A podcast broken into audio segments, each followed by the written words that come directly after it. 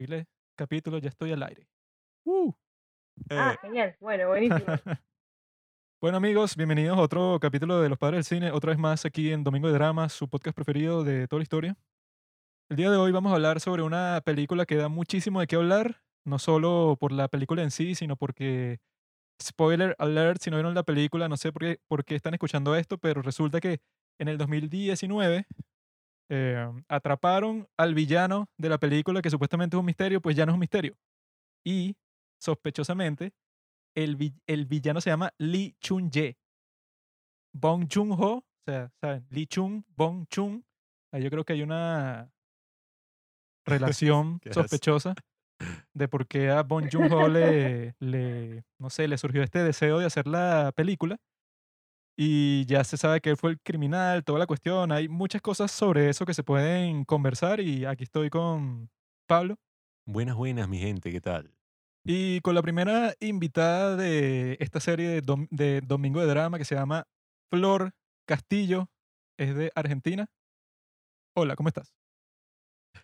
Hola, gracias por invitarme. La verdad que estoy súper contenta, súper emocionada. Es como estar frente a gente que escucho muy seguido y estoy como, así como muy emocionada de estar como invitada. Ella tiene una página de libros que se llama Book Wonderland, que es muy cool, y que yo vi esa publicación en donde dices que una de tus películas preferidas de toda la historia es The Room, y nosotros estamos planeando hacer en las próximas semanas un capítulo sobre el libro que eh, donde narran eso, pues, o sea, toda la historia de cómo se hizo The Room, el cual ya nosotros habíamos grabado hace mucho tiempo, pero quedó terrible por varias circunstancias que tienen que ver con el COVID y con un montón de cosas, pero lo vamos a, vol- a volver a grabar bien con estos nuevos equipos, porque pensamos que esa historia se merece esa buena presentación y no el trabajo chimbo que hicimos como hace año y medio, que no quedó muy bien. Pero ya sabes, porque estés pendiente de, de ese evento, porque estamos emocionados de volver a hablar de ese tema, porque sí es una de las historias más locas de la historia del mundo. Sí, por favor, va a ser un, un gran episodio. La verdad que voy a estar esperando Mm. ansiosamente escucharlos hablar del tema. Y para comenzar con Memories of Murder, les voy a dar una pequeña sinopsis de qué se trata esta gran película de Bong Joon-ho. Se trata de una serie de asesinatos que ocurrieron en Corea del Sur desde 1986 hasta 1991, fue que pasó en la, en la vida real.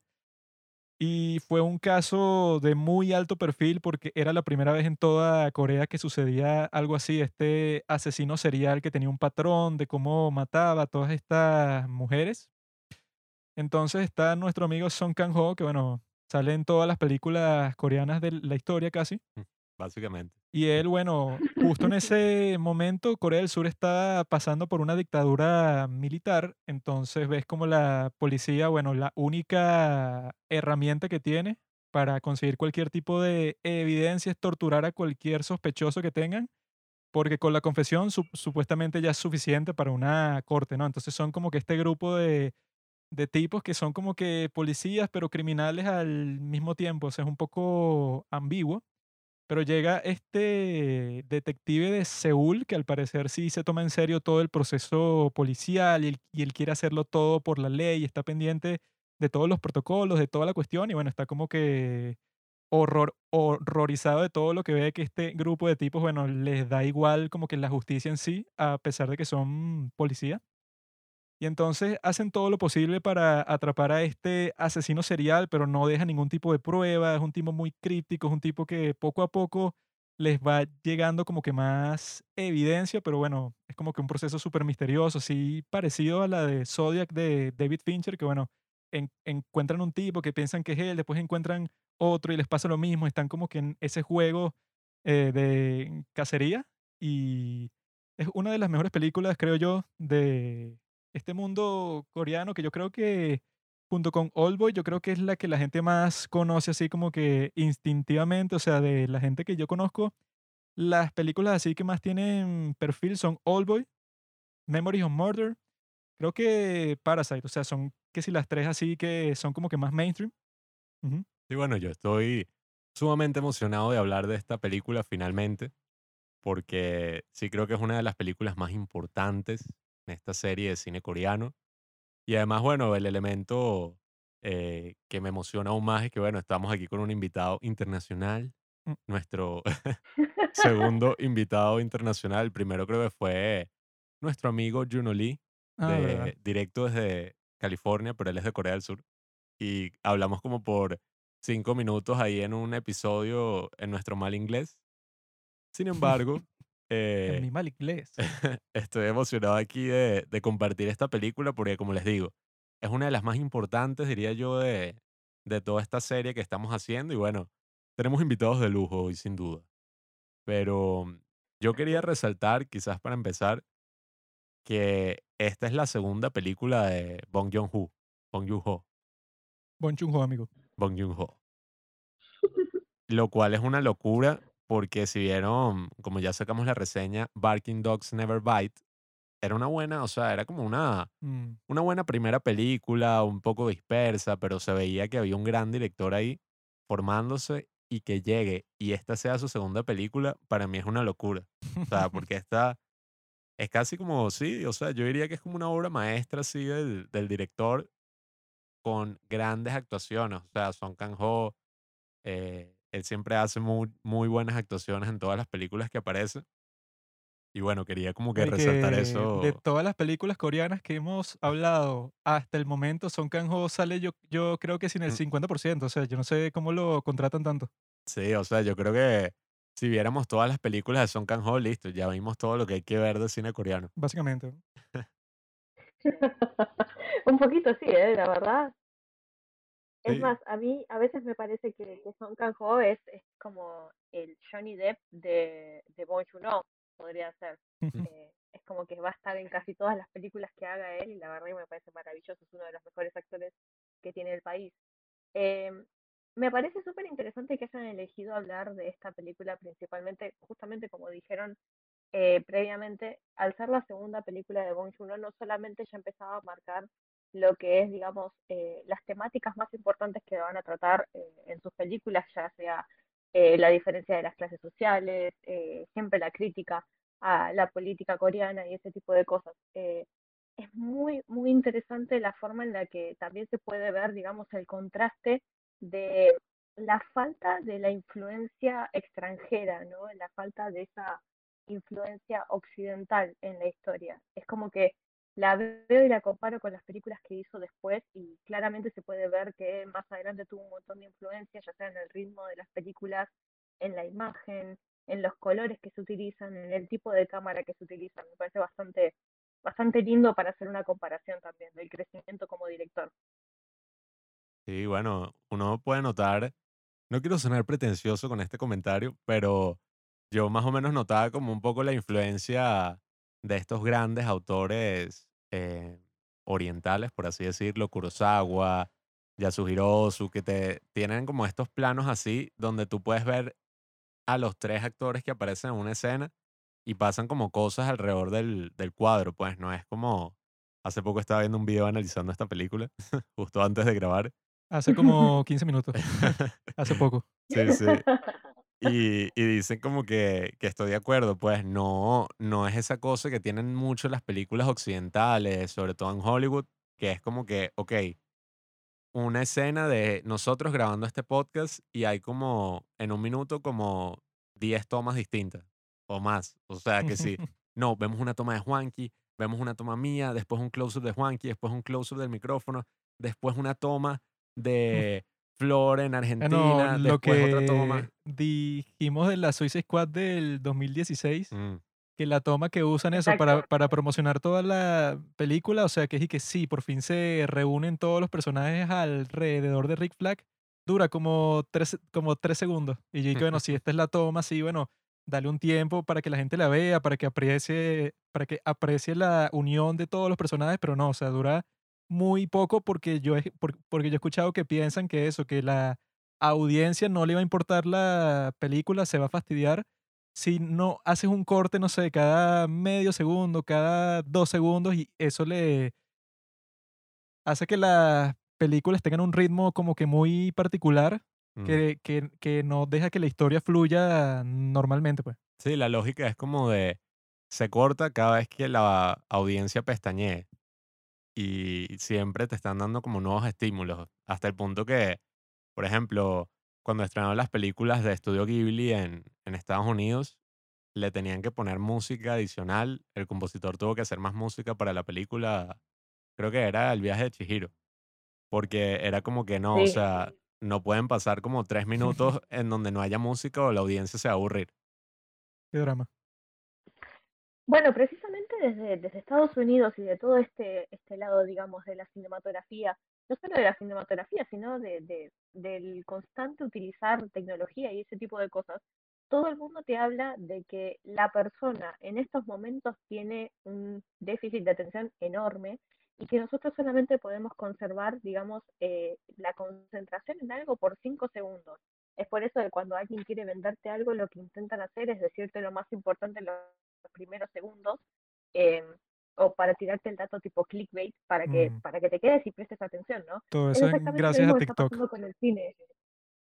Exactamente, pero no solamente eso, sino que también en cierto modo es como que la gente necesita, como, como dijeron ustedes recién, estímulos constantes para poder concentrarse en lo que están viendo. Que eso es algo que nos pasa, por ejemplo, con Memories, eh, nos pasa en, en, en una gran cantidad de momentos que quizás el silencio, quizás eso- esos momentos que son bastante quietos, que la cámara no se mueve, eh, que hay algún momento en el que uno tiene que hacer como una retrospectiva también de, de la historia para entender lo que está pasando, Mm, eh, quizás al, al, digamos, al espectador promedio lo cansa, lo aburre y dice voy a ver otra cosa.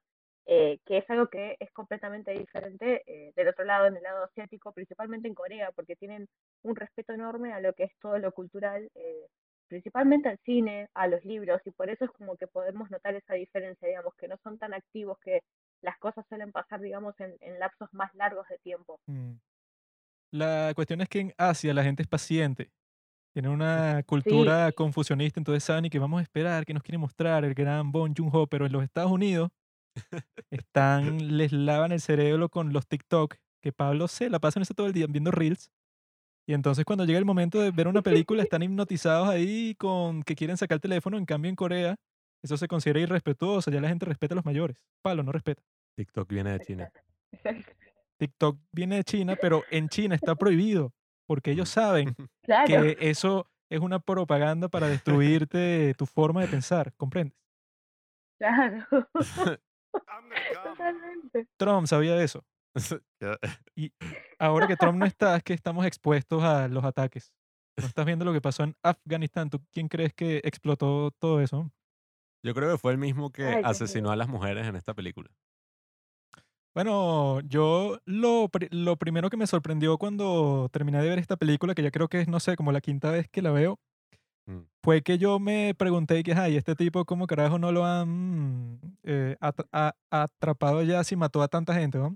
Entonces me puse a medio buscar por internet y eso, pues el tipo en el 2019 admitió todos los crímenes porque encontraron y que un pedazo de su ADN en la ropa interior de una de las víctimas, que no sé cómo funciona eso, si ha pasado tanto tiempo, pero lo que decían el artículo es que por fin, como a él lo, me- lo metieron preso, creo que fue en el 2000, en el 2005, creo, porque este enfermo, em, el tipo y que secuestró a su cuñada de 18 años, la violó y la mató, ¿no? Pero ahí sí hubo todo tipo de pruebas, pero resulta que la Corte Suprema de Corea, que no sé cuál es su problema, los tipos y que, ajá, a este tipo por e- ese crimen en particular lo condenaron a muerte, pero la Corte Suprema bajó eso y que a una cadena perpetua, pero y que ya el tipo, no sé si lo soltaron o estaban por soltarlo, porque supuestamente y que ya estuvo preso como 20 años, creo. Pero el punto es que este tipo, ¿verdad? Em, supuestamente que cuando hizo los crímenes y tal, y que fue uno de los sospechosos, pero eso, la investigación policial fue tan incompetente que supuestamente hubo que 21 mil sospechosos. O sea que los tipos sospecharon básicamente de todos los ciudadanos de todo el pueblo, cuando si tú haces eso, bueno, ahí básicamente estás diciendo que no sabes qué carajo haces con tu trabajo, pues porque se supone que la única forma en que la investigación va a tener éxito es que tú eso reduzcas, ¿verdad? De toda la población para que tenga más sentido tu trabajo, porque de esa forma obviamente que no iban a atrapar a nadie nunca. ¿no? Er- e- era imposible ya. Es que al principio eran 300.000, Juanqui. Con las pruebas determinantes que se consiguieron, Mm. bajó el número a 21.000, nada más 21.000. Tremendo trabajo. O sea, hay que, al menos eso hay que reconocérselo. No, y que yo digo que eso, pues, o sea, que al final de la película, ¿verdad?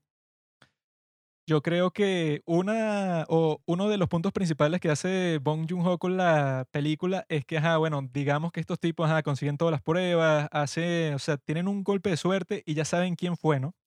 Pero resulta que no solo la policía, sino que todo el país en ese momento estaba como que un- en un estado de corrupción, casi que 100% de todos los funcionarios de todo el estado eran corruptos. Entonces yo creo que parte de lo que está diciendo la película, que la verdadera tragedia es que, bueno, si esos son con estos crímenes, ¿verdad?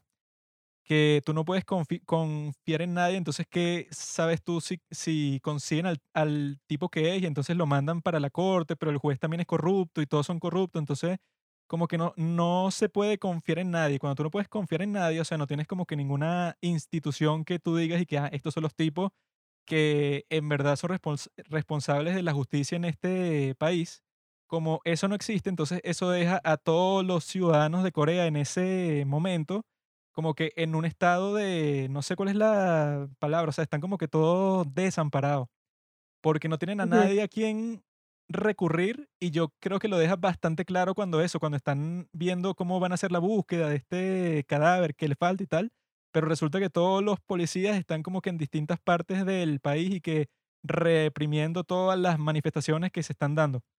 Entonces, como que te está mostrando que, que, bueno, eh, puedes estar trabajando en algo mucho más grave que este tipo, bueno, que está matando a todas las mujeres que se encuentra, o puedes estar concentrado eso en atacar todas estas protestas y bueno, eso deja desamparado a toda tu población porque obviamente que a los que gobernaban Corea en ese momento no les importaba para nada el bienestar de nadie. Exactamente. Y además esto pasa eh, años previos a la gran crisis que tuvieron económica, eh, que fue la primera vez que tuvieron que pedir un préstamo al Fondo Monetario Internacional, lo cual también generó un montón de polémica tanto en, digamos, los funcionarios del gobierno como en el pueblo coreano. O sea, en la situación en la que estaba pasando todo esto fue realmente caótica y era como que eh, ninguna fuerza de seguridad tenía las manos suficientes para contener todo el caos que estaba pasando. Claro, bueno, esta película, la primera vez que la vi, porque sí, esta también debe ser como la quinta vez que la he visto, porque bueno, la veo con Juanqui, pero eh, la primera vez que la vi, yo como que no tenía mucha conciencia de nada de eso que estaba pasando, sino que yo dije, ah, mira, un thriller policial bravo. O sea, esta es una investigación que, bueno, unos policías buscando al asesino y al final resulta que no, el asesino era el detective. O sea, yo era una de estas Así personas son todas así. las buenas historias, ¿no? Sí, o El sea, verdadero asesino era el jefe de la policía. y que coño. yo que no, yo acostumbrado como a, a todas estas películas así del género. Y esta película representa algo que ya hemos comentado antes de Bong Joon-ho, que es la forma en que él em, básicamente toma un género preestablecido y rompe todas las convenciones del género. Lo hace, Exactamente. por ejemplo, en The Host, que es una película así de monstruos, y el héroe, que debería ser un tipo heroico, un tipo así todo, es un Song Kang-ho perdedor. O sea, un tipo todo perezoso y tal. Pasa incluso, podríamos decir hasta con Parasite, que uno pensaría y que, wow, la típica película social de una familia pobre tratando de sobrevivir. Sí, o sea, que te pondrían a los pobres como unos grandes virtuosos, pero no, pues, o sea, los pone a todos en el mismo nivel. Claro, o sea, cambia como totalmente las convenciones del género y eso es lo que pasa en esta película, que bueno, mucha gente ha hecho la relación con Zodiac de David Fincher. Este me gusta más que Zodiac. Sin embargo, sí tiene como que ese elemento de misterio en el que en el momento en que lo hicieron, ellos mismos no sabían pues quién era el asesino. Y bueno, si bien se lanzan como sus suposi- suposiciones como que, ah, bueno, es este tipo ahí que sí tiene toda la pinta de ser un asesino serial, no te lo dan así como tan claro como que no, mira, este es el tipo y pasó esto, sino que es una historia como mucho más interesante porque juega mucho con todo el tema moral. O sea, sobre todo el personaje de Song Kang-ho eh, es mi personaje favorito de la película porque el tipo es un imbécil, o sea, ni siquiera un imbécil, o sea, es un tarado. Y que él como que se cree su propia mentira, porque él sabe que es mentira, que él solo con la mirada sabe quién es el criminal, pero se lo sigue diciendo a todo el mundo hasta el punto que él mismo lo cree, pues, o sea, que él está ahí que solo necesito verte los ojos cuando obviamente es mentira. ¿no? Y, y te ponen como todas estas partes así, con esta comedia slapstick que es, ¿cómo se dice? Slapstick, algo así. Sí. Que, eh, que es como toda esta comedia física que, eh, ah, pues estoy así como yo jodo, eh, muchos nombres así de tres sílabas. ajá, que, que el director Bong utiliza en sus otras películas y si te das cuenta, en verdad es muy perturbador que uno se está riendo en una escena donde están básicamente torturando a, a un individuo que tiene serias dificultades mentales, o sea, lo están Ese es, mi, torturando. ese es mi personaje preferido. Ese, bueno, Sí, la verdad. es burda de pintoresco, pero El Dios mío, tipo es pana. O sea, está en una mala situación, pero no, o sea, mantiene el, el buen ánimo. viendo por lo menos nosotros antes, anteriormente sacamos una reseña de Peppermint Candy, que también se las recomiendo, de Lee Chandong, y ahí te muestran un poco cómo era todo ¿Has ese tiempo. visto esa película invitada? No, la verdad es que no. Eh, tengo muchas películas pendientes de- del, del director. Esa de Peppermint Candy también te cuenta esta historia así de que los policías son corruptos, pero sin ningún chiste. Pues, o sea, te pone más así como que el lado más oscuro de que eso. Al principio todos son como que, ah, yo quiero ser policía por la justicia y por servirle a las personas y toda esa cuestión.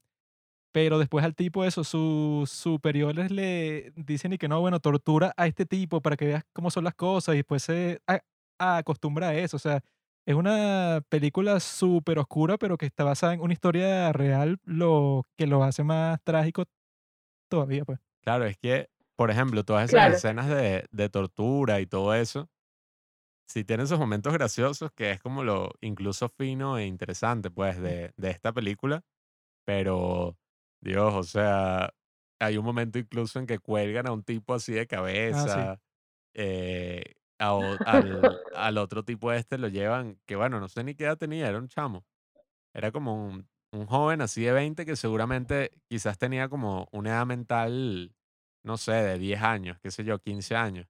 Y lo llevan a un bosque y es y que, no, mira, empieza a cavar ahí tu propia tumba. O sea, unas cosas que, Claro. Dios mío. Qué bestia. El énfasis, el énfasis en la impunidad, digamos, de la policía también, que es interesante también la forma en la que lo ponen justamente estos momentos tragicómicos que encontramos en la historia y la forma en la que intentan humanizar al, sub- al, al héroe, digamos, de la película, eh, por el simple hecho de que tiene que mentir a los demás para que le, para que sigan confiando en él también. Mm. Me parece muy interesante eso y me parece también que está muy bueno, digamos, la forma en la que, en la que el director Bong rompe el molde a la hora de hacer estas películas, porque realmente está hablando de un caso real, de un caso que se tendría que tocar con una seriedad bastante mayor, eh, y sin embargo te encontrás en momentos riéndote, en momentos tirando algún comentario como diciendo, qué tonto esto, eh, y la verdad es que sí, me, a mí me sorprende, me sorprendió muchísimo y a la vez es como que se nota mucho la impronta, digamos, de todos los reclamos sociales que pueden aparecer en, en el cine, en la filmografía del director Bong. Eso está buenísimo. Y la verdad que estoy súper de acuerdo con lo que están diciendo ustedes también. Este director siempre tiene unas ideas sociales ahí un poco subversivas. Yo creo que hay que buscarlo y explicarle cómo son las cosas. Así, así son un poco, es un, po- un poco extraño también en la serie coreana, que bueno, ahor- ahorita nos falta solo el último capítulo de Vincenzo. Y yo casi en todas las series, o sea, que vi Law School, o sea, todas las que tratan así con el, sistema de justicia coreano, todos los personajes son corruptos, todos. Todos los fiscales, todos los miembros de la asamblea, el presidente, el candidato a presidente, todos. Entonces, no sé si eso solo será em, cosas que le ponen para que la ficción sea más dramática, pero eso, si yo estoy co- conociendo el país por las series coreanas y por las películas, cuando llegue voy a pensar que no joda, que todos los policías me van a torturar, bueno, y que la picia. La realidad supera la ficción. Yo, yo, yo, que- Bueno, no sé Ajá. si, sí, no sé si vieron eh, la serie Beyond Evil o Más allá del mal, creo que se llama en español. Eh, si no la vieron, se la súper recomiendo, yo la estoy viendo en estos momentos y también es una serie, es un thriller policial que habla mucho sobre eh, casos que están, digamos, sin resolver por más de 20 años y a medida que va pasando la serie, bueno, ustedes saben que las series coreanas no te bajan la intensidad en ningún momento Mm. eh, y cada cosa que se va descubriendo va generando otros problemas y se encuentran más casos de corrupción, no solamente en la policía, sino también en el gobierno.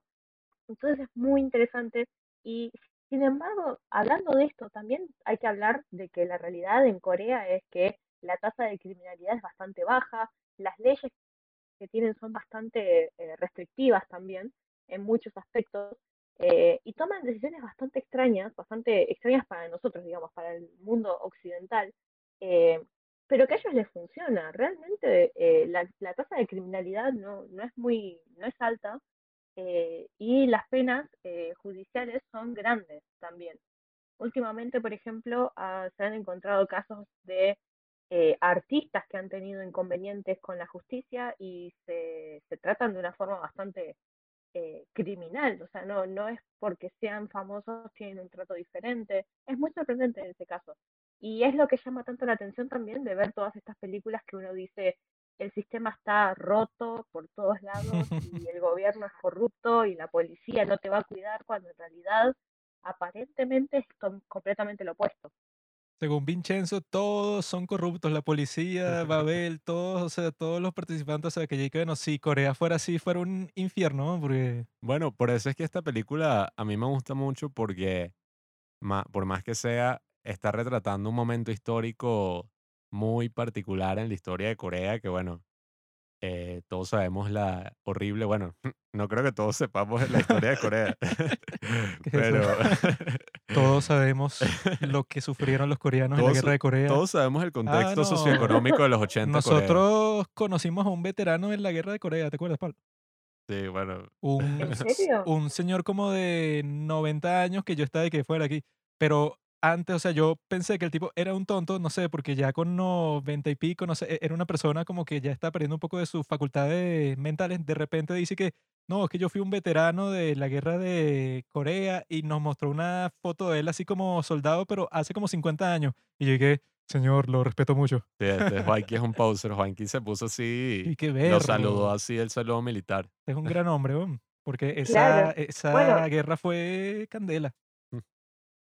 Sí, la verdad que sí. Y bueno, justamente eh, esa fue la única guerra en la que Latinoamérica tuvo algo que ver también. Ah, Eh, Sí, si, si mal no recuerdo, somos mandaron-.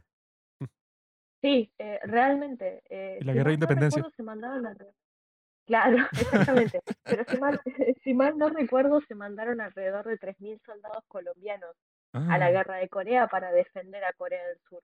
Eh, en el momento en el que obviamente antes de, de que se firmara este cese de cese de, de armas, digamos, porque ni es que firmaron un tratado, el armisticio, gracias. Eh, no es que, que están, no, no es que firmaron un tratado de paz y la guerra sigue vigente, así que es muy llamativo también eso, ¿no? El hecho de que estamos hablando de una de las, una de las potencias a nivel económico, social y cultural eh, que todavía sigue en guerra y es como casi no notorio. Sí, bueno, es que toda esa historia de Corea es muy apasionante. Y 3.000 ese, colombianos. Hmm, 3.000 colombianos, Eso sí no lo sabía. fueron por parte de eh, las Naciones Unidas. Las Mm. Naciones Unidas fue Mm. la que les armó todo el, el batallón, digamos. Fueron de Estados Unidos, fueron de Europa y fueron de Colombia. ¿Y por qué Venezuela no participó? en la próxima, no te Buena preocupes. pregunta. Bueno, No, ya ojalá que no, ojalá que no tengan que participar. nosotros estaríamos preparados para dar Sí. nuestra vida por Corea para la próxima guerra. No, a mí me dicen, mira, tienes que ir a Corea si sea la guerra y que bueno, sí va. ¿No? Y sí, a, Claro, el, te- el tema es a qué Corea van a tener que ir también. a la Ah, del bueno. norte, obviamente. Pero Claro. si a mí me dicen y que bueno, si sobrevives te damos eso, nacionalidad, pasaporte y todo, yo digo que bueno, señor, yo le he hecho, o sea, dígame para dónde disparo y listo. Venga. Totalmente. O aquí se vende fácil.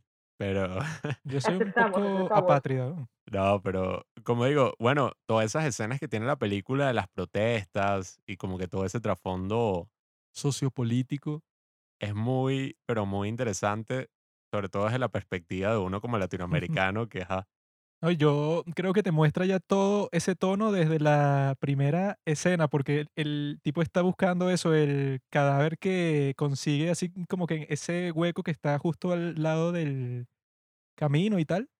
Y ya justo Sí, después de eso hay un niño que está montado ahí, que se está burlando de él, o sea, como están como que en la situación más seria del mundo, pero al mismo tiempo los niños como que están jugando con la ropa de la muchacha que mataron, o sea, es como que una situación súper perturbadora, pero te la muestran en un ánimo así que, y que bueno, estos niños no están conscientes de eso y están haciendo chistes cuando es que sí la situación más horrible de la historia. Sí, o sea, lo ves incluso cuando está toda esta protesta y tal, que hay como un personaje que es como el músculo, pues, así es la, es como un tipo así que medio sabe artes marciales. En verdad es un perdedor, pero Mm, es este policía así que golpea a los sospechosos y tal. Y hay una escena en la protesta que el tipo está, bueno, cayéndole a golpes, agarra a una tipa y le cae a golpes también. Y no sé si es porque uno también a veces tiene esa risa nerviosa, pero ya está ahí, ¡ah, qué vacilón! Pero si te das cuenta y que, bueno, están reprimiendo unos manifestantes, eh, bueno, el momento que ya mencionó Juanqui, que es y que mira, el asesino va a volver a atacar, hagan, no sé, cierren todo y que no, todos los policías están suprimiendo una marcha en no sé dónde. No, y que era eso que los tipos hacían, que hay como 3 escenas que son y que esto es un simulacro, hay un apagón, o sea, que ya no hay luz eléctrica y tienen que salir todos a la calle, no sé qué era eso, pero pasa como claro, es 3 como- veces, era pues. como una especie de toque de queda reversi- reversible. Sí, sí, yo y que, ah, bueno, esa esa parte, si tú no tienes un contexto así, eso, de la historia de Corea y todos esos conflictos, es como que medio confuso. Sí, bueno, no, no sé si eran como simulacros de ataque por si acaso Corea del Norte, porque decían algo así como Sí, que sí, parecía eso. ahora estamos a- bajo un ataque de gas, eh, salgan todos, eh, Sí, apaguen todo, pero, y hay que mantener las cosas inflamables alejadas, hay que ajá, correr todas Mm, las cosas inflamables, decían. Así que sí, seguramente era algún tipo de simulacro en contra de algún tipo de bomba de Corea del Norte. sí, pero, Además, porque creo que la provincia donde pasa todo esto está cercana a la zona desmilitarizada. mm. ah, ok, sí, eso era lo que iba a preguntar. Sí, bueno, bueno, o sea, yo creo que escenas de ese estilo es lo que le dan como que todo ese contexto, pues, o sea, él te está construyendo ese mundo para que veas que eso no es una película de misterio cualquiera, sino que estás metido en una situación nacional y eso, con mil sucesos al mismo tiempo, y esto de que está este tipo que pareciera que él aprovecha como que toda la, la confusión, eso, con la policía, con las protestas, con todo, para matar a todas estas mujeres sin que lo atrapen. O sea, que yo vi que el tipo ya cuando lo confesó sus crímenes le hicieron una entrevista y el tipo decía que, bueno, no sé por qué no me metieron preso en el momento si yo dejé como que un montón de pruebas en todas las eh, escenas del crimen porque a mí no me importaba. Esa eh, escena que te muestran de que el tipo le metió como que unos pedazos de fruta en la vagina a una de las víctimas eso y que pasó en la vida real, ¿no? Entonces, eh que el tipo haga eso, ¿verdad? Significa que, ajá, que como dice este Bong Joon-ho, es que no es un tipo que tiene miedo de que lo atrapen ni nada, sino que él no tiene apuro en lo que está haciendo, pues el tipo está como que súper tranquilo cuando está cometiendo esta serie terrible de crímenes, ¿verdad? Pero pareciera que como estaban como que en esa, em, ese contexto de caos en todo el país, el hecho de que estaba es este tipo matando a un montón de gente como que no era prioridad, pues. Era que, bueno, ustedes concéntrense en eso, como que mantener el gobierno, to toda esta cuestión, pero tampoco es que vamos a destinar todos los recursos del país a a atrapar a este tipo, no, pues. O sea, esa será como que la prioridad número 100 de toda la lista del gobierno. Claramente. Eh, les paso el dato como para que ya quede asentado. Eh, Gyeonggi-do, que es donde sucede toda esta historia, es la provincia, una de las dos provincias que está pegada al paralelo 38, que es la zona de- desmilitarizada, es la frontera con Corea del Norte. Mm. ah, ok, con razón, eso seguramente ponían como, vemos creo que es en Burning, que ponen así en la frontera Ah, sí. propaganda como de los dos sitios, así unas bromas radio. Exactamente, No es un buen sitio para donde vivir ahí justo en la frontera, porque cualquier cosa que pase te van a explotar, weón. Bueno. Eh, Adrenalina. literalmente, literalmente serías uno de los primeros de morir. Por eso es que si te vas a ir a vivir a Corea, tienes que irte a Busan, que está en el extremo sur, y así, bueno, ahí tú eres los que tienen más posibilidades de sobrevivir, pues. Ah, voy a anotar el Y dato. aparte está cerca de la isla de Jeju. Está cerca de la isla de Jeju, que es una de las partes más En lindas cualquier momento te vas a ir nadando a. Jeju y no, jodas, la pasas fino. Bueno, yo, mi mejor amiga coreana que conocí en Tandem vive en, en Busan, así que en cualquier momento, Pablo, vi aquí en, en Venezuela. en cualquier momento me largo y hacemos el podcast así por llamada tú y yo, pero yo estoy en Busan Te hicieron un catfish. No. Pero, bueno, a mí me interesó muchísimo este gran conflicto que hay dentro de la película.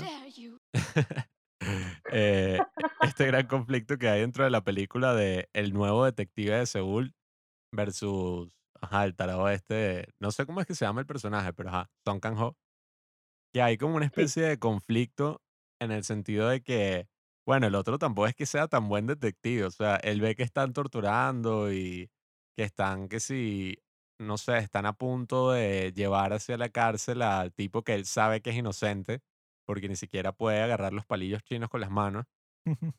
Y el bicho está como que sí, bueno, ja, no me importa, o sea, están Bueno, es equivocados. que también es un misterio de por qué este tipo se vino de Seúl solo para ese caso. Tipo entusiasta, un tipo serio. Pero Esa parte yo me la estaba preguntando esta vez que la estaba viendo y que este tipo, ¿por qué? bueno, yo en A mí me daba la impresión, perdón, a mí me daba la impresión de que era, eh, como decirlo, como si fuese nuevo eh, en las fuerzas. Eh, lo veía como con intenciones de solucionar todo el problema y de encontrar al verdadero culpable y de mantener la justicia limpia, como si tuviese los ideales de la verdadera justicia, pero recién ingresando en un mundo en el que claramente eso no funciona. claro, es que si uno analiza ah, así por la superficie a este personaje, es un relato de corrupción, es un relato de cómo este detective que se la daba como que no, eh, ya hice una investigación y este cadáver no lo hemos conseguido, que está aquí, tenía como que todo ese show. Ya al final de la película, él está ahí que, bueno, no me importa que las pruebas digan que él no es el asesino, yo lo voy a matar. Mm, esa era la Claro. parte que yo quería hablar porque mi amigo Pablo está totalmente equivocado debido a que...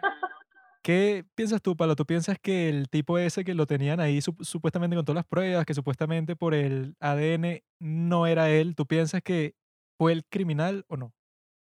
Yo lo que sé es que yo vi un artículo ¿Sí o no? que tú estás leyendo Responde, que decía que el ADN a veces no era tan conclusivo. responde la pregunta. ¿Tú piensas eso?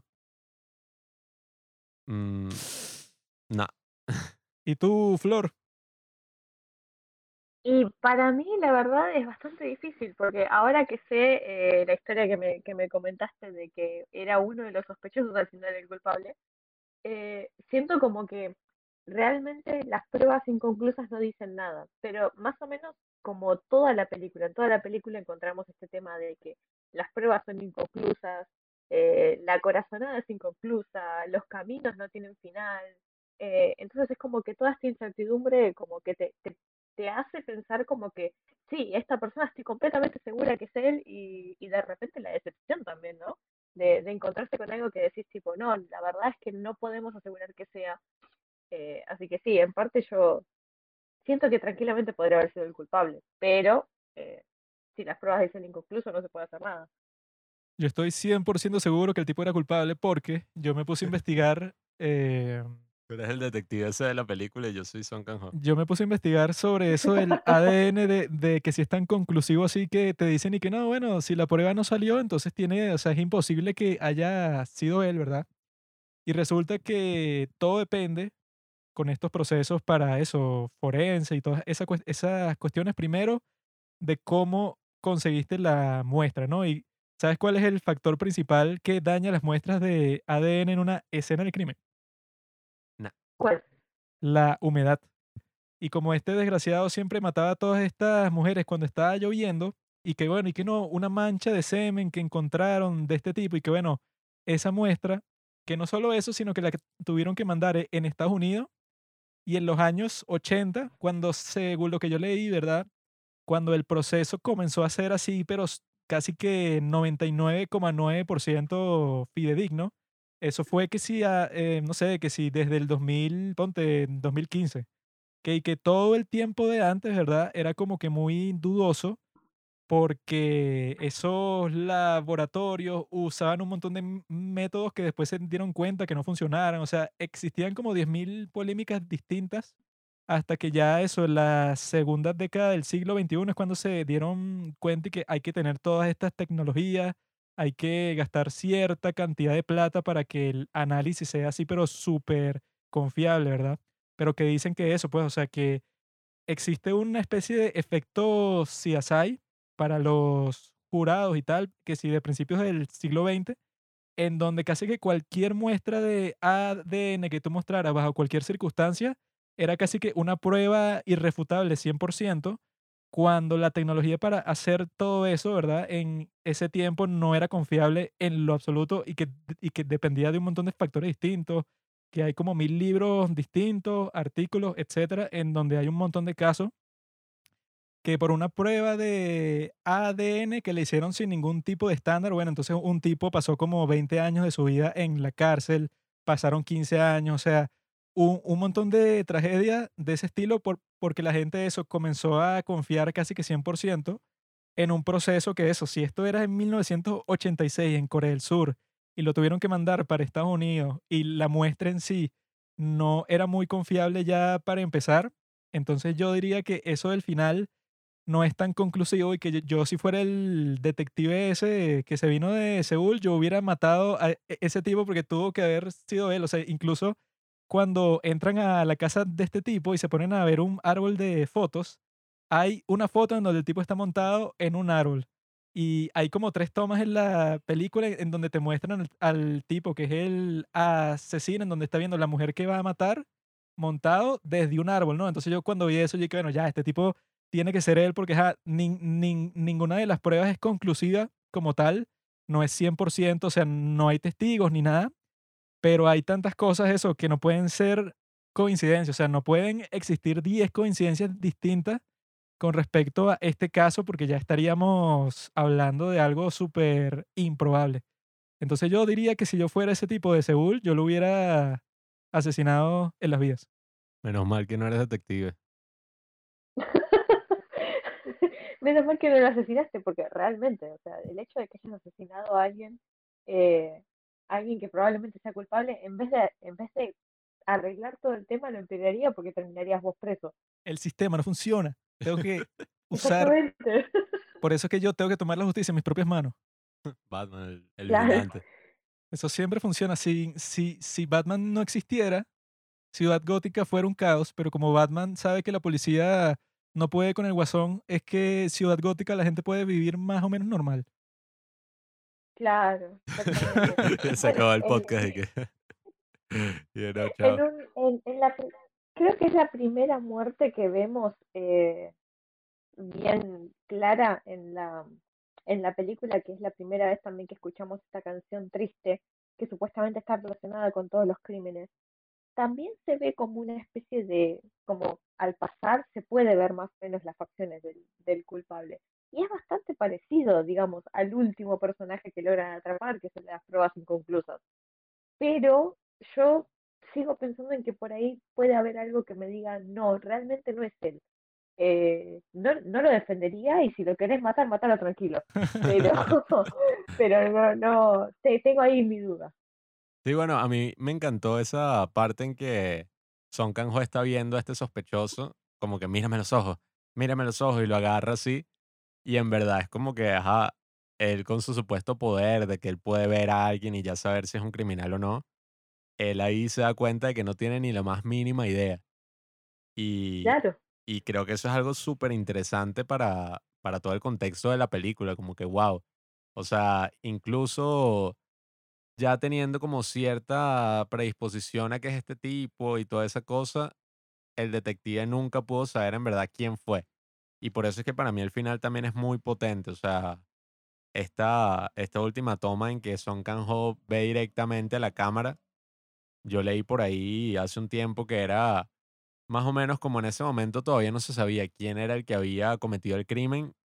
fue como una forma que puso el director haciendo alusión como que, ok, el personaje está viendo directamente a la cámara, está viendo directamente a la audiencia y puede que esté viendo directamente a quien cometió el crimen.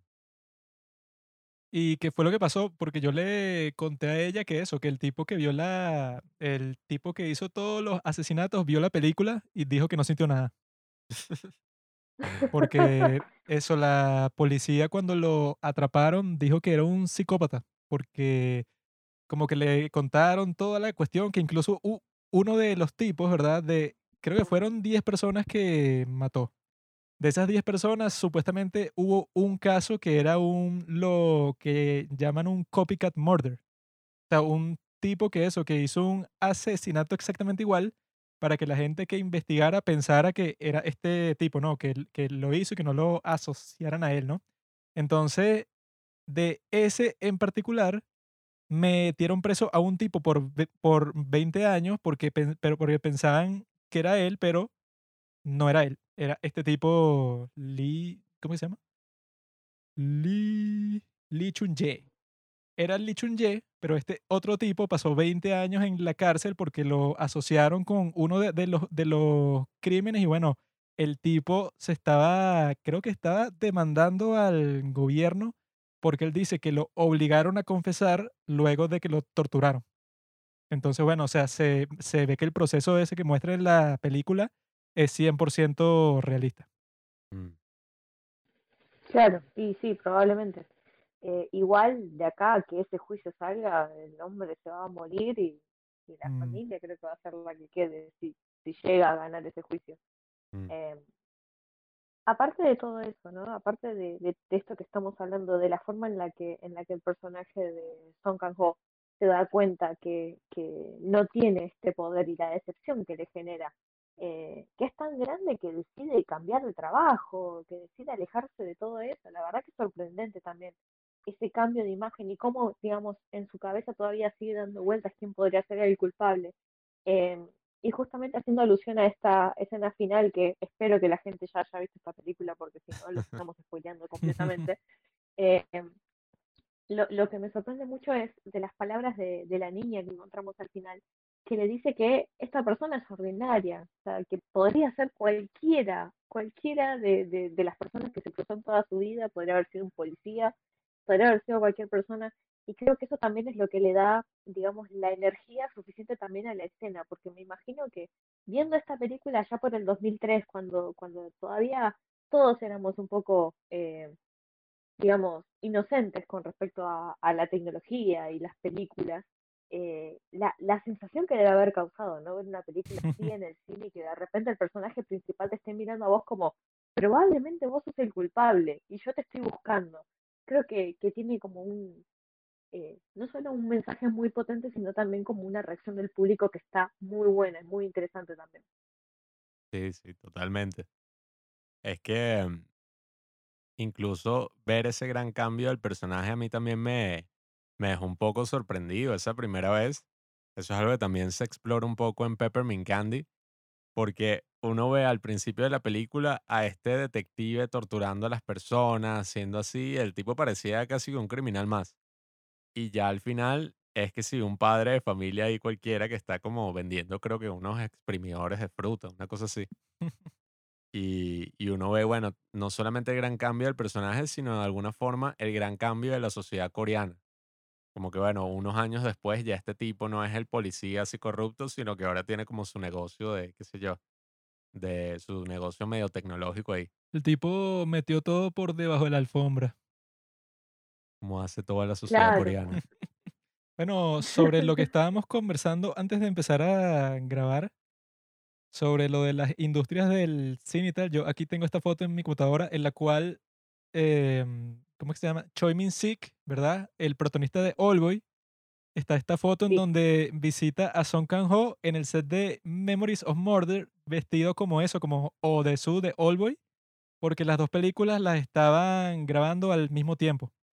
Entonces, en este caso, y que bueno, ahí sí, sí se puede ver como que lo que es una verdadera industria cinematográfica, en donde al mismo tiempo en tu país están haciendo esas dos peliculotas al mismo tiempo, y todas las que hicieron después y las que ya habían hecho antes, o sea, es como que una diferencia fundamental porque yo a las personas que conozco aquí de nuestro país, Venezuela, hay muchos que si tú les dices y que bueno, eso, para que un, país un país tenga una industria que tú la consideres verdad verdaderamente buena, así que pueda competir que si internacionalmente, tienes que tener un montón de películas, eso, que ya sean buenas, algunas obras maestras, pero que ya tengas un output, o sea, que sea bastante regular, que esté bien producido y todas esas cuestiones, o sea, que no existe.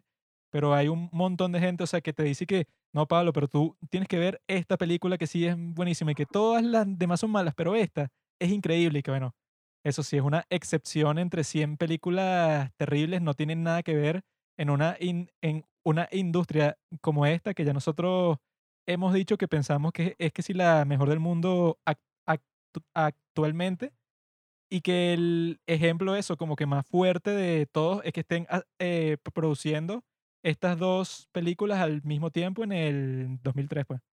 Claro, es que, por ejemplo, cuando ganó Párase el Oscar a Mejor Película, mucha gente estaba como que, wow, no lo puedo creer, el cine coreano y tal, la está partiendo.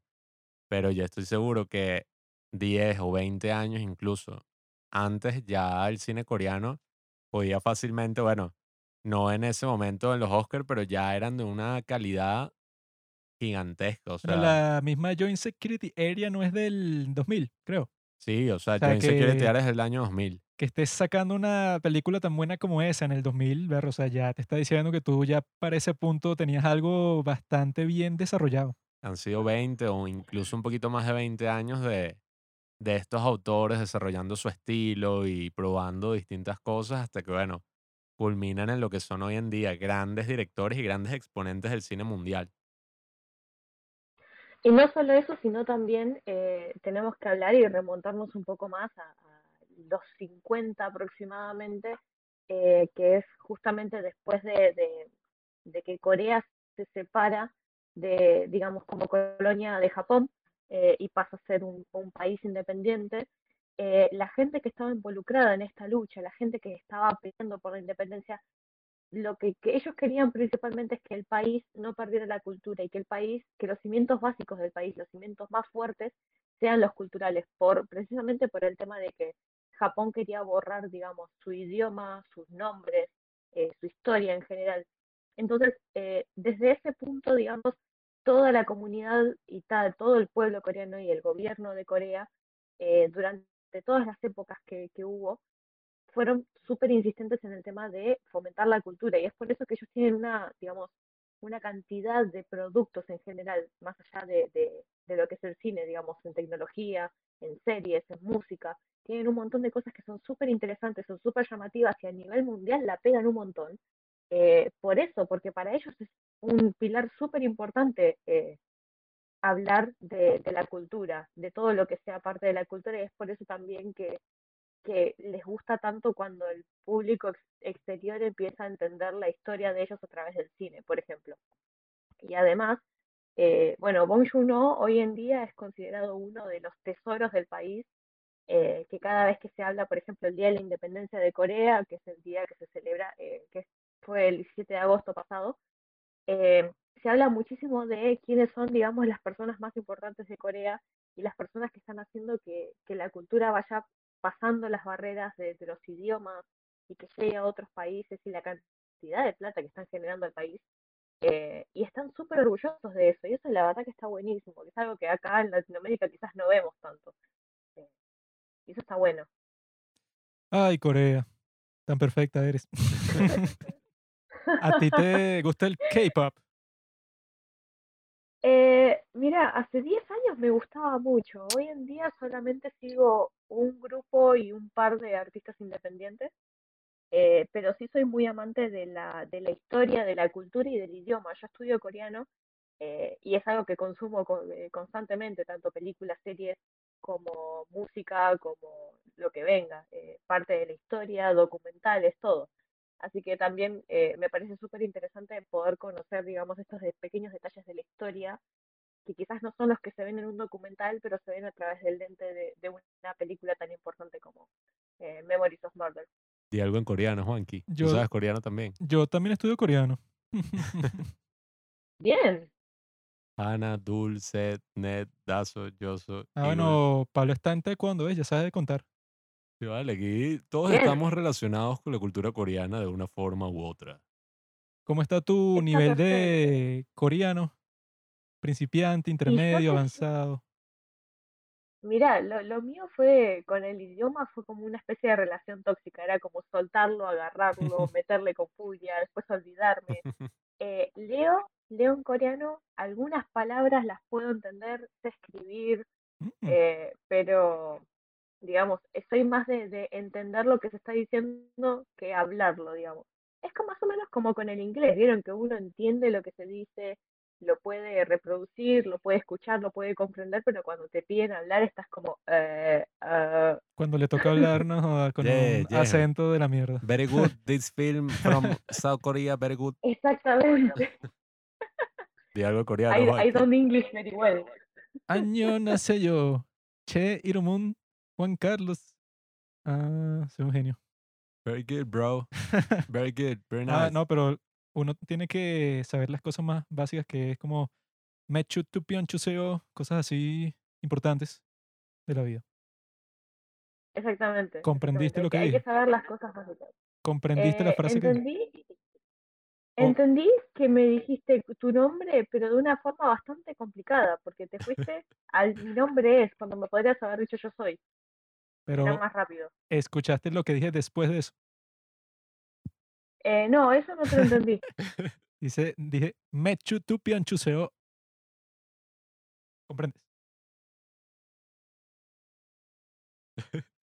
Significa dos cervezas, por favor. Ah, está muy bien. eh, Lo importante, justamente lo importante. No, Eh, Flor se pero- desconecta de la llamada. y que- ah, Yo estuve aprendiendo alemán por un tiempo, que sí es como que más parecido, pero el coreano, eso, llevo como año y medio por ahí. Pero eso, como es tan distinto tanto el alfabeto como la em, gramática, est- eh, estructura, todo es completamente distinto, entonces voy poco a poco eso, pues con el vocabulario, estudiando, pero sí, o sea, yo, yo creo que con el tiempo, o sea, me va a tardar muchísimo más que con el alemán, pienso yo, pero como en, no sé, digamos, yo, yo pienso que como en dos años, tres años de estudio ya estaría como que en un nivel más o menos conversacional. Sí, completamente. Pero de es hecho, bueno, lento el eh, proceso. algo interesante. Es lento el proceso, pero eh, es una constante también. Por ejemplo, si estás viendo películas, si estás viendo series, que es algo que consumen un montón, es Exacto. mucho más fácil aprender el idioma de esa forma. Eh, yo personalmente, por ejemplo, soy mucho de leer las letras de las canciones, eh, intentar copiarlas a mano, como para empezar también a, Mm. a- a hacer la conexión, digamos, entre, entre las palabras eh, y el cómo se escribe, cómo leerlo en Hangul, y ese tipo de cosas. Eh, pero bueno, mientras uno sepa lo básico, como decir quién soy, pedir una cerveza, pedir pollo cerveza y dónde está el baño. Exactamente. Bien, mira, mientras sepas preguntar dónde está el baño, ya está. Es, es todo lo que necesitas saber. Wash and chill, odio. O. Exactamente. Muy bien. Ya está, listo, ya puedes ir. Un genio. ¿Qué dijiste?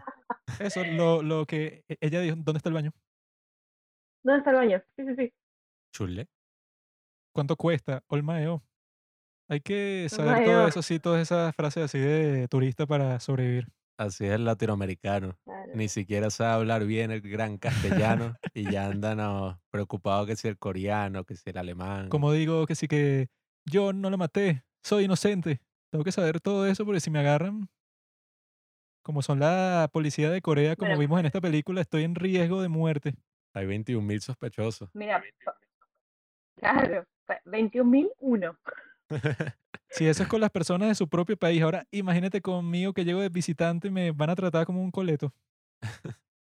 Claro, totalmente. Bueno, para mí, digamos, la frase más importante es decir chimek chuseo solamente para Ah, pedir claro. eh, pollo y cerveza. Y ya está, con eso puedes, puedes vivir. Chimek. Ah, bueno, hoy, Chimek. hoy compramos comida coreana.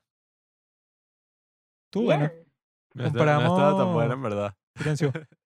Era O como de mala calidad. No, no, no, no.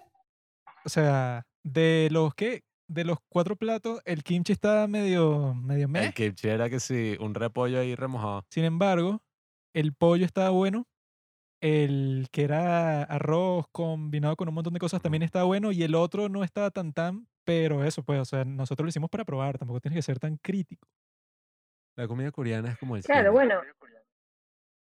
muy variado. Muy variado y para todos los gustos.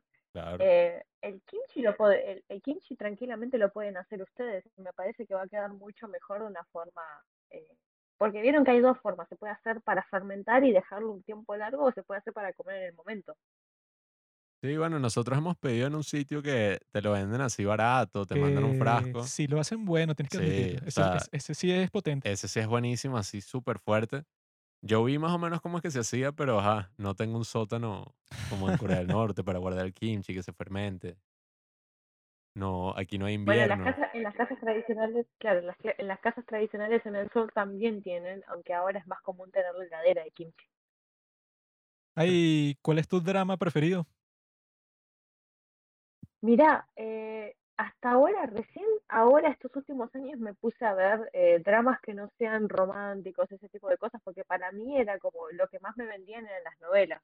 Mm, Eh, hay uno que vi recientemente que es Aterrizaje de Emergencia en tu Corazón o Crash Landing mm, on You, que habla mucho sobre la, sí, que justamente tiene un, un enfoque bastante particular con respecto a la vida en Corea del Norte, eh, que es absolutamente fantasioso y la verdad que me hizo muy feliz hacer la comparativa entre la vida real y la vida fantasiosa, digamos, en el país, que lo disfruté un montón, la verdad que lo disfruté un montón. Eh, y bueno, estoy viendo ahora Más allá del mal, que la verdad que me está encantando porque es una serie que no, no baja la intensidad en ningún episodio y creo que estoy a cuatro episodios de terminarla, así que eh, tienen que verla, está se las recomiendo un. Netflix, ¿no? Está en Netflix, exactamente. Es una, es una que ganó bastantes premios ahora. Y De hecho, bueno, viste, eh, viste Moon Lovers. no, no lo vi. Es bueno, porque lo protagoniza la mejor actriz de toda la historia, IU, que también es la mejor cantante de toda la historia, coincidencialmente. La amamos. Y la serie es Sí, increíble. O sea, esa está la, solo la, la producción histórica es una cuestión que eso, pues que para que les quede también en una serie es que le habrán tenido que meter una cantidad de dinero gigante. yo aprendí toda la historia de Corea a través de esa serie, por eso es que ahora soy un especialista en el taekwondo. No, bueno. Te hacen un examen y bueno, yo no tuve ni que estudiar. Y no, el rey Joseon fue el No, que es vino que después del la rey. historia de Corea es muy interesante porque hay un IU viaja en el tiempo y así es que se fundó Ajá. Corea, pues. O sea, de alguna forma lo sabemos la históricamente, pero eso pasó, pues. Ahí es la culpable de todo. Sí, sí, o sea, IU fue la que básicamente habló con todos los príncipes y ayudó a que se creara el Hangul, todo eso. Y bueno, hay como una paradoja ahí en el tiempo, o sea, que ahora lo sabemos, pero estoy seguro que esa es la historia, pues. El Hangul a mí me parece lo más cool de Corea. Porque yo cuando estaba viendo ¿Sí? que otro idioma podía aprender, yo vi que, bueno, si quieres aprender chino o japonés es una tortura, o sea, para escribir chino o japonés, que si la forma más tediosa de aprender de toda la historia, porque tienes que aprender los 10 mil trillones de caracteres que existen, que yo no sé cómo hacen los chinos para diferenciarlos, pero es dificilísimo. Pero con el Hangul, el tipo que lo inventó es un genio porque tú eso lo puedes aprender rapidísimo y ya después de eso solo toma un poco de práctica para que te a- aco- acostumbres.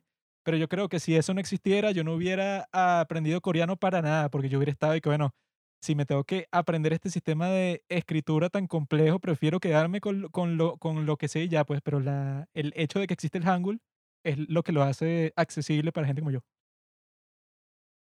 Exactamente. Eh, bueno, justamente en, en su momento, hace unos 10 años, yo me había anotado para estudiar en una escuela de coreano acá en Argentina eh, y nuestra profesora lo primero que nos dijo es "A- aprender a escribir coreano es mucho más fácil que cualquier otro idioma en Asia. Eh, y lo cual es comple- completamente estoy de acuerdo. Lo que Mm, sí, bueno, llega a un nivel, cuando empezás a escribir en Hangul, llega a un nivel en el que empezás a perderte. Porque a mí me ha pasado hace un tiempo que empecé a, a ver, digamos, las combinaciones de letras, hay algunas, algunas frases, algunas palabras que le pones una CH al final y la tenés que pronunciar como P o como B o como Mm, S. claro. Y ahí empezás a decir, ¿por qué estoy escribiendo esto? Eh, así que bueno, cuando llegues a esa parte, quiero que sepas que tenés mi pésame eh, y, y te deseo mucha suerte. Ay, Dios mío. ya no quiero continuar. no, no, no, no lo dejes, no lo dejes, que es un excelente idioma. ¿Y conoces al grupo ITZY? Sí, sí, sí, las conozco. En, en mi opinión, ITZY es el mejor grupo de toda la historia de Corea para siempre. Pablo no está de acuerdo porque él es un cínico, hater, etc. Pero tiene las mejores cantantes, las mejores bueno. bailarinas, las mejores coreografías, tiene todo. Juanqui, yo creo que sí, la, la cuarentena se le subió a la cabeza. Tiene vlogs, Cambió tiene, completamente. o Ahora lo que hace es ver puros vlogs de Itzy. Cuando él antes era un tipo que, bueno, y que no vale, música clásica, tal. Escuchaba puros géneros así, de repente, bueno, un cambio completico. Ahora se ha- hace las coreografías así en su cuarto. Cambió completamente. Tú eres un tipo estático que no evoluciona y como no evolucionas te quedas así atorado en tu vida. En cambio yo siempre estoy cambiando, soy dinámico a lo largo del tiempo y por eso soy im- impredecible. Puedo ser político, puedo ser presidente y nadie se lo va a esperar.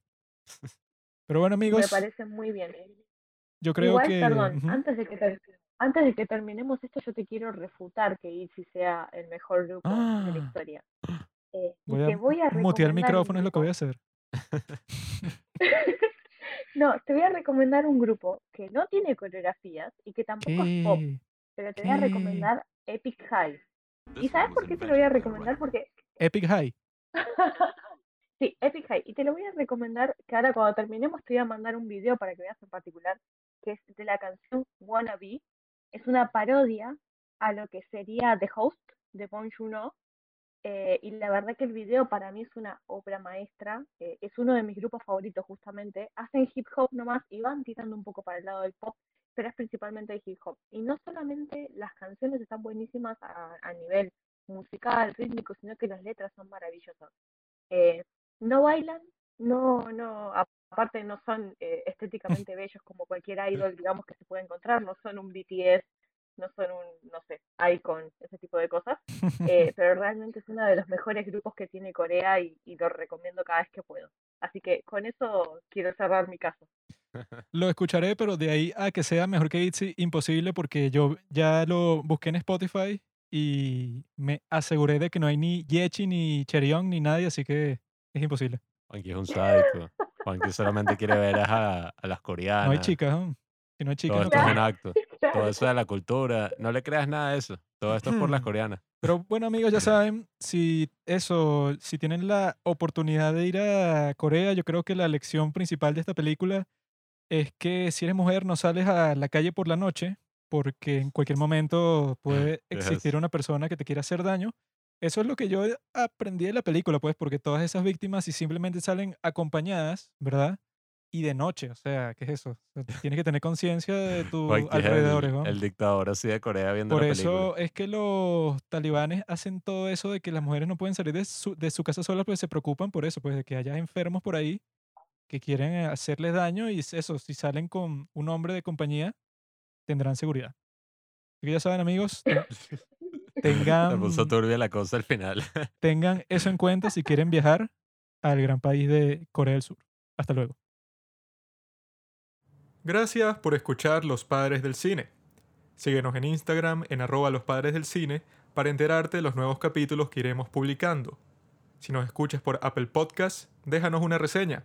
Si no, disfruta escuchándonos en todas las aplicaciones por las que puedas descargar podcast.